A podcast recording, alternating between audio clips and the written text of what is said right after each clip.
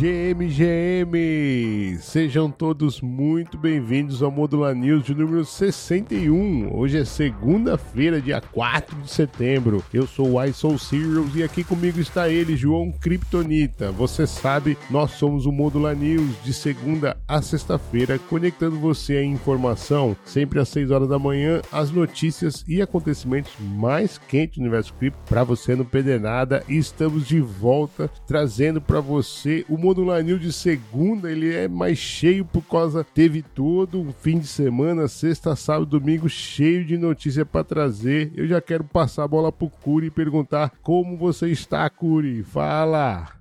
Fala, Uai, fala galera. Cara, comigo tudo bem, mas com o mercado a situação talvez não seja a mesma, hein, Uai. Na última semana, então, vimos o Bitcoin quase se manter estável, mas ainda assim com uma leve queda de cerca de 0,2%. Mas se a gente dá um zoom out aí e ver o último mês, vemos uma queda de 11% ali no Bitcoin. Nas últimas 24 horas, contudo, ele ainda se mantém estável, ali na casa dos 0,3% de variação positiva. A mesma situação acaba acontecendo com o Ether, no semanal fechou em 0,6% negativo e no mês ali também a 11% negativo. Então, não podemos falar que os preços estão numa situação muito boa, uai. E lembrando também que começamos um novo mês aí nesse último final de semana, o setembro. E historicamente, desde 2016, Bitcoin não possui um fechamento de mês em setembro positivo. Será que esse ano vai ser diferente, uai?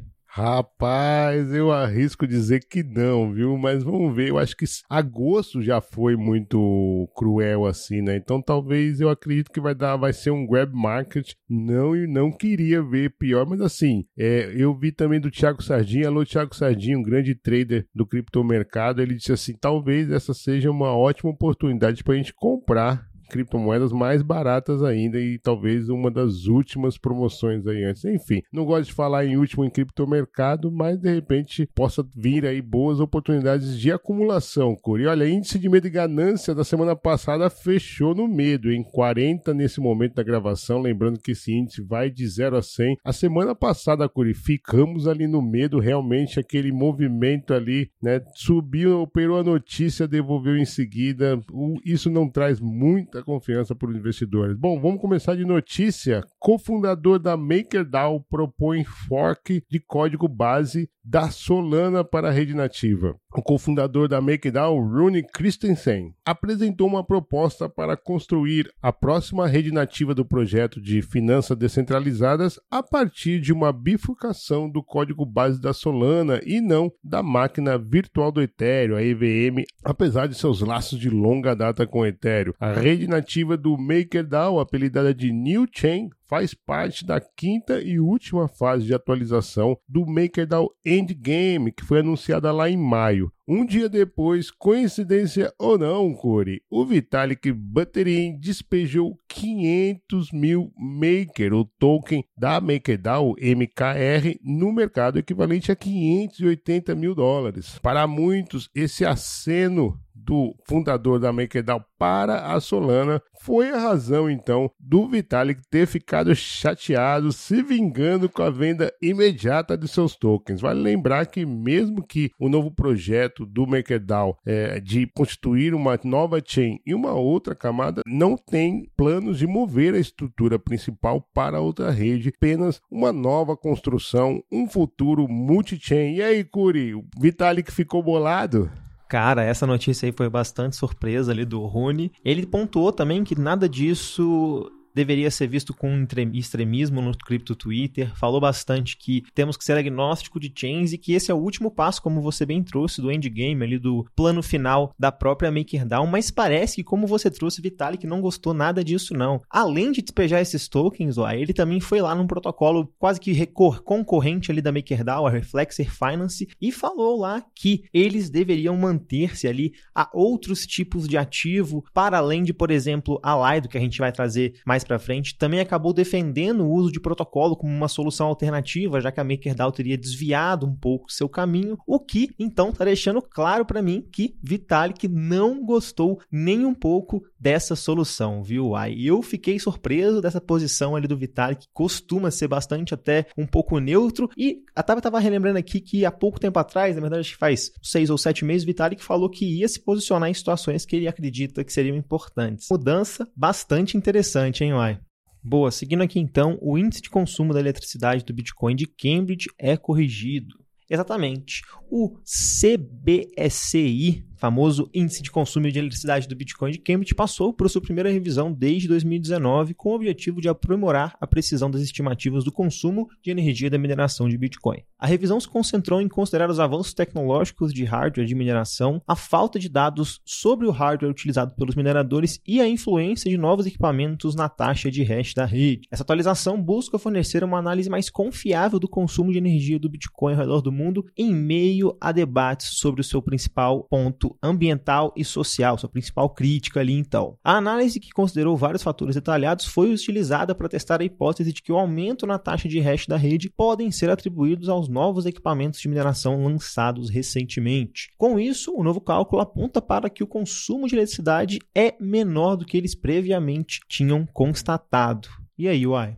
É, realmente, esse índice foi um dos índices que demonizou essa cruzada antiecológica em cima do Bitcoin, né? E agora a Cambridge, a Cambridge faz assim uma quase que uma meia culpa. Nós erramos, nós não consideramos que a indústria evoluía e construía equipamentos melhores, né? Então realmente, é, embora ainda tenha ali um, uns não, não chega a ser tão limpo assim tal, mas enfim, é, realmente isso daí foi parte aí dessa demonização, dessa cruzada do ambientalismo né, em cima do Bitcoin. Cada vez mais a gente tem visto que o Bitcoin tem optado por energias limpas, né, inclusive algumas delas são bem mais baratas, ou até mesmo se instala em locais onde há um desperdício de energia, ou seja, que ela reaproveita a energia gerada e não é, consome mais. Então, realmente, é, uma das falácias aí, a Cambridge fazendo uma meia-culpa histórica, Curi. Mas puxando aqui do meu lado, e agora vamos entrar no Brasil aí, duas notícias não muito animadoras. A primeira dela, Curis, regulamentação das criptomoedas no Brasil poderá incluir segregação patrimonial e acontecerá no primeiro semestre de 2024, revela Banco Central. A regulamentação do mercado de criptomoedas no Brasil deverá ser definida pelo Banco Central no primeiro semestre de 2024 e terá como norte as recomendações do Fundo Monetário Internacional Internacional, o FMI, do Corpo de Estabilidade Financeira e do Grupo de Ação Financeira Internacional para provedores de serviços ativos virtuais. As informações foram reveladas na tarde da quinta-feira,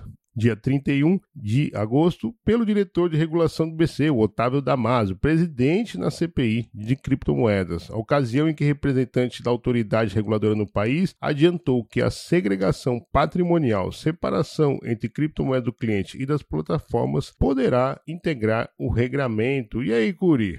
É, uai, olha só aí o pessoal aqui no Brasil se movimentando, infelizmente, muitas vezes para o lado negativo ali mas, cara, eu tô vendo muita movimentação acontecer em criptomoeda que acaba cada vez mais legitimizando essa classe de por um lado de ativos, mas também por outro lado não, como uma visão ali principal do Banco Central. A gente sempre acaba trazendo aqui coisas como Drex, então eu estou vendo muita movimentação acontecer, o que por um lado pode ser positiva, mas para outros também podem ver isso com não muito bons olhos, viu, Uai? Mas eu já vou puxar aqui, meu querido. A próxima, então, reforma tributária poderá triplicar impostos às operações com criptomoedas, alerta a Associação Brasileira de Criptoeconomia, ABC Crip. Se aprovar o texto atual da reforma tributária, PEC 45, o setor de criptomoedas será um dos mais que poderá sofrer com o aumento da carga tributária sobre suas operações, que poderá até triplicar em impostos indiretos nas operações com criptomoedas. A PEC, então, já analisada e aprovada pelo Câmara dos Deputados, segue para apreciação do Senado Federal e, de acordo com a BC Cripto, com a exceção de tokens que funcionam como meios de aquisição de produtos, a maioria das operações com criptoativos hoje é tributada como serviços e ativos intangíveis com incidência do ISS e do PIS/COFINS. Em entrevista, então, ao Gustavo Bertolucci, do portal Livecoins, o advogado Daniel Paiva, membro da BC Cripto, explicou que, abre aspas, a PEC 45 extingue cinco tributos e criam outros quatro em um modelo de IVA, Imposto sobre o Valor Agregado Duplo. No entanto, o setor cripto possui peculiaridades, o que significa que, mesmo com a simplificação, podemos chegar em cenários de insegurança jurídica severos dado o aumento da carga tributária. E reforça: nesse sentido, a proposta deveria se restringir à tributação de bens e serviços consumíveis, mas não de meios de troca e meios de pagamentos, contexto do qual os criptoativos estariam inseridos em sua maioria, disse Daniel ali ao Livecoins. E aí, Uai? É, rapaz, você sabe que eu estava lendo essa reportagem na íntegra e uh, sabe que eu, a impressão que eu tive, tanto essa como na notícia anterior, é que os governos estão percebendo que uh, as criptomoedas não existe offshore, ela é o offshore entendeu? Então elas estão perdidas em como fazer com que esse dinheiro fique dentro do país. E, infelizmente, quem está sendo o alvo é o alvo mais fraco da história, o contribuinte, é onde ele tem a garantia de que vai conseguir fazer essa operação. Né? Então, realmente, foda demais. Isso daí eles vão cobrar, né, de acordo com essa reportagem aí do Daniel Paiva, nos comentários, vão cobrar praticamente duas vezes, na entrada e na saída, tal qual é o, o ICMS também, né? Você compra na entrada e compra na saída. Realmente brutal isso daí. Eles estão perdidos, esperam que haja uma luz ali e talvez até mesmo a própria ABC Cripto aí sendo um pouquinho mais forte e ajudando o pessoal lá no Congresso. Bom, para finalizar de Brasil, já que a gente trouxe essas notícias não muito animadoras, eu quero trazer uma notícia bem interessante aqui para o Modular News de hoje, Curi. Buildathon focado em Drex foi lançado com apoio da Lido, Near e Ripple, o Buildathon da Digify, organizado pela Ethereum Brasil e o Blockchain Festival começou na última sexta-feira e vai até o dia 11 de setembro. Neste período, os participantes terão workshops e palestras para gerar soluções mais estruturadas. As apresentações serão realizadas no dia 12 de setembro no palco do Blockchain Rio e apresenta quatro diferentes trilhas de desafios. São elas, Curi, escalando um Drex que seja privado, mas publicamente transparente, interoperabilidade, como o mundo digital real pode ser usado nas finanças tradicionais ou no DeFi, soluções de tokenização e ativos digitais para o Brasil e, por último, estilo livre, como construir um real digital sem necessidade de permissões. E aí, Curi, muito legal esse diálogo da comunidade participando nessa estrutura de modelo aí do Drex, né?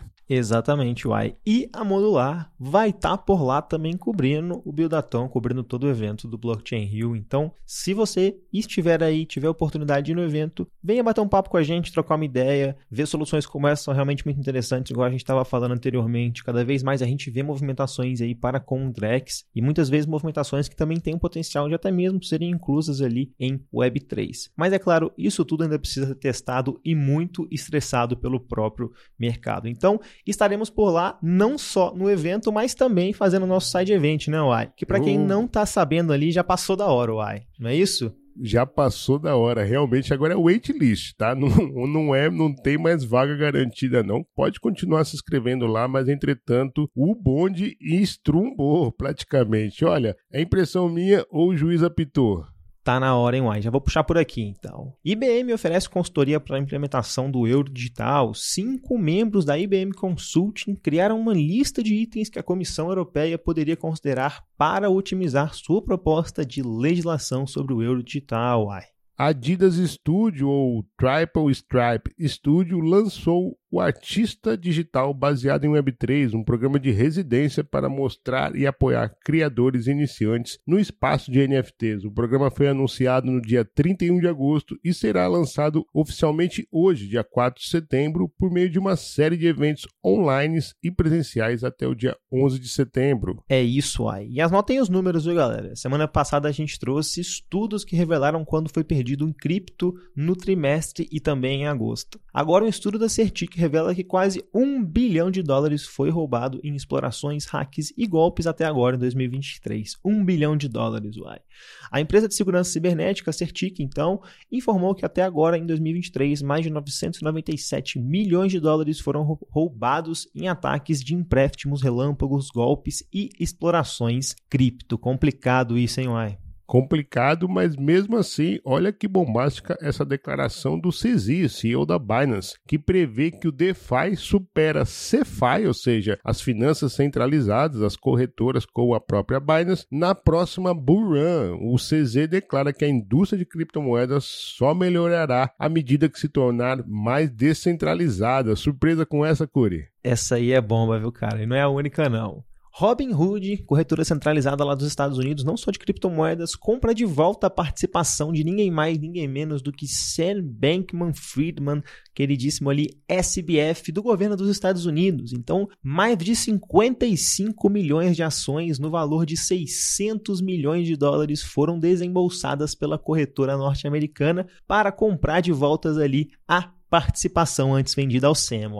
É, deve estar tá pobre, né? Imagina, lá no Brooklyn deve estar tá precisando de dinheiro pro cigarro, para essas coisas. Tem, então, o pessoal tá vendendo tudo dele. Olha, deixa eu trazer uma notícia aqui que é ambígua. Tribunal da China declara ativos virtuais como propriedades legais protegidas por lei. Apesar da proibição geral das criptomoedas imposta por Pequim em 2021, muitos tribunais chineses ao longo dos anos estabeleceram que os detentores de ativos virtuais têm direitos de propriedade. E aí, Curi, é proibido ou não é? Essa aí é complicada, hein, Uai? Não dá para saber para um lado nem para outro.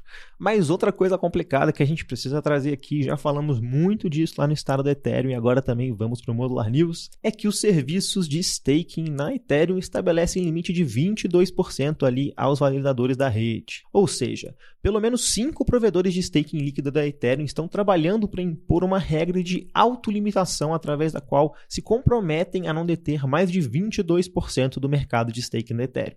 Os provedores estão a Rocket Pool, a Stakewise, Stellar Labs e a Diva Staking, de acordo com o desenvolvedor core da Ethereum ali, o SuperBeast. Lembrando que essa discussão vem em um momento onde a gente vê uma grande dominância da Lido que cada vez mais está sendo criticada pela comunidade, hein, Uai? É, da última live do estado da Ethereum, vocês ainda trouxeram que a Lido não só monopoliza ali, né, tem um poder, como ainda dentro das validações ainda também está na mão de uma piscina só. Então, realmente, é a, é a, centralização da centralização. Muito legal esse movimento. Eu acho que é, isso daí vai ganhar muita força, sabe? Porque uma situação dessa pode ser mesmo muito perigosa para o ecossistema. Enfim, muito bacana que estão uh, buscando soluções. Mas olha, por hoje é só, mas eu queria dar uns recadinhos muito importantes dessa semana, semana agitadíssima aqui na Modular Cripto. A primeira delas, Curi, hoje tem Space com a galera da MetaPool lá no perfil deles, arroba meta underline pool, às 17 horas para falar do impacto da MetaPool na América Latina. Vamos estar lá, né, Curi?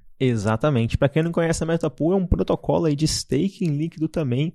Vamos trazer várias questões, bater um papo, falar com gente construindo diretamente da América Latina. Projetos saem daqui e vão para o mundo, lembrando também da representatividade da importância da região. Mas não é só isso não, viu, Ai?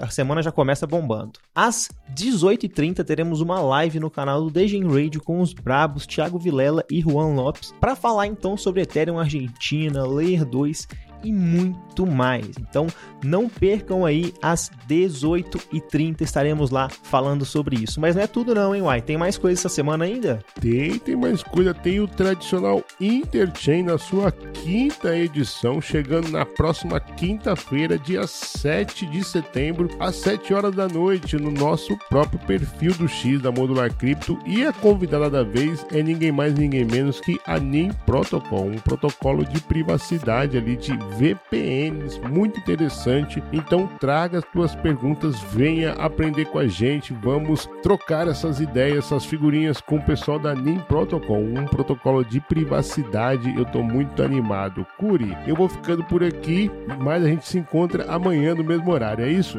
Exatamente. Amanhã então nos vemos, uai. Valeu!